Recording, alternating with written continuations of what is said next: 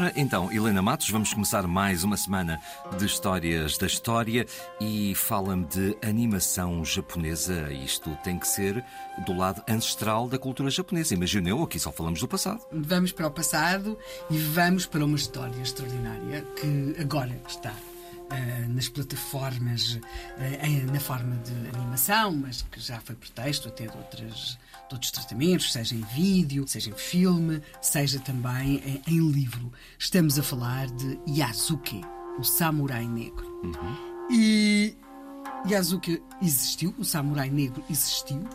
Eh, ele também tem sido neste momento objeto de um grande interesse por parte historiadores não apenas japoneses.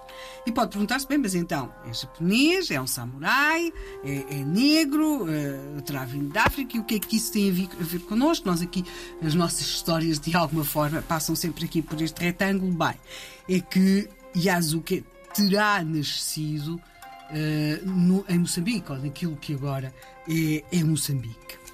Este, mas pode perguntar-se como é que alguém que nasceu no século XVI, uh, naquilo que vem ser Moçambique, acaba no Japão para mais samurai.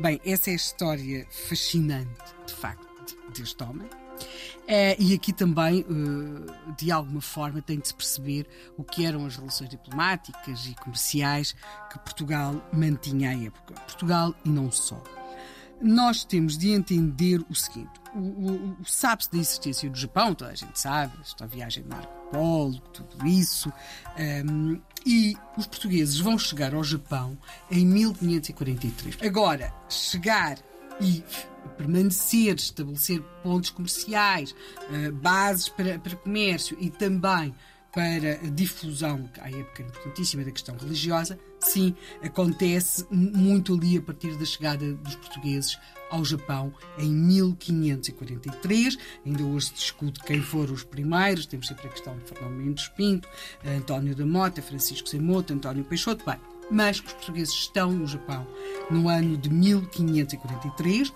Depois vão começar a chegar para lá dos comerciantes os missionários, em 1549, em, a 15 de agosto de 1549, chega São, aquele que vai ficar conhecido como São Francisco Xavier, portanto temos uma presença dos jesuítas no Japão, e uh, temos de entender que, sejam os comerciantes, sejam os missionários jesuítas, vão ter um relacionamento, e isso é, se, também se não tivessem, não podiam estar lá, vão ter um bom relacionamento com os senhores de guerra, eh, usando assim o termo eh, eh, em português talvez mais correto, os senhores feudais, mas eram uma, era uma aristocracia militar do Japão desta época. E agora, é claro que no meio disto, os comerciantes portugueses e os jesuítas levam consigo escravos, e esses escravos vêm de África.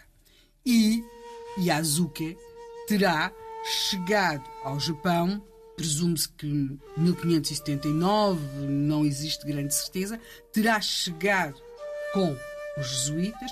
É preciso que perceba que um homem que é muito importante para a difusão do, do, do cristianismo no Japão, já que referimos São Francisco Xavier, mas temos também o italiano Ale, Alessandro Valignano, que também é muito importante uh, neste esforço missionário no Japão e há ali, a dado momento, uma comunidade cristã, uma comunidade uh, comercial também, e Yazuka está no Japão, tanto quanto se sabe, em 1579, terá sido escravo, chega como criado dos jesuítas, 1579. Bem, mas é só ainda alguém que está entre os portugueses, os jesuítas, italianos, portugueses. O que é que acontece? Como é que ele. Nós começamos por dizer que ele é um samurai.